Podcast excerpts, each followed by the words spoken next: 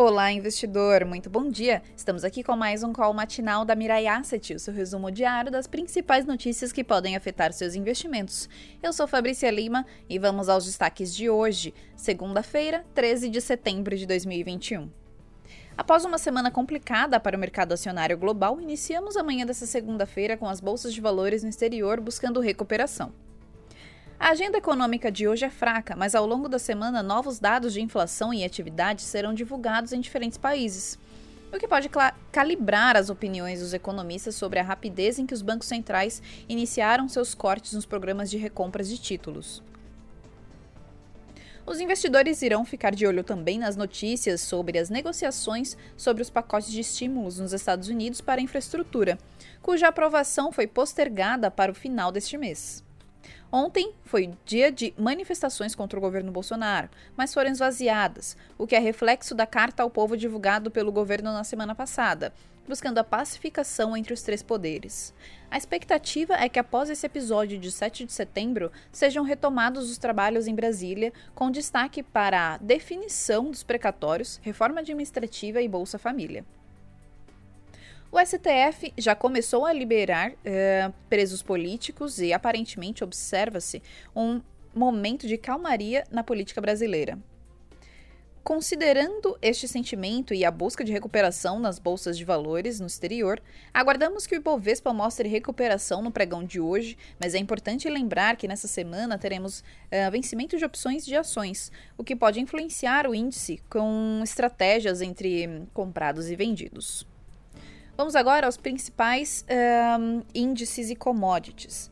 O Ibovespa fechou sexta-feira uh, em 0,93 negativo, a 114.285 pontos.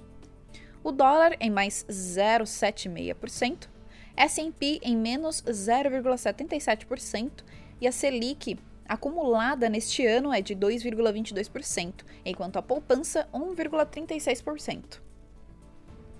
Na Ásia, as bolsas de valores fecharam mistas, com o Nikkei em mais 0,22% e Xangai em mais 0,33%.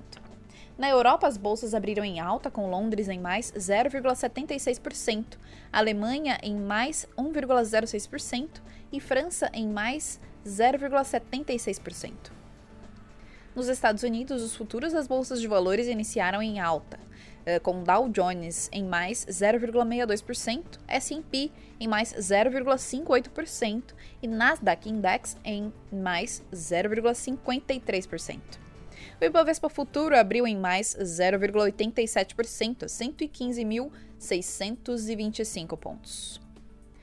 O dólar abriu em mais, uh, desculpa, em menos, menos 0,26%, a R$ 5,23. Petróleo WTI em mais 0,78%, a 70,38 dólares o barril.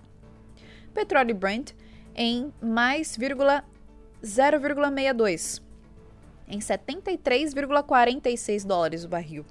Minérios de ferro, Porto de Qingdao, em menos 4,53%, é, tá? 4,53% a 123,84 dólares a tonelada.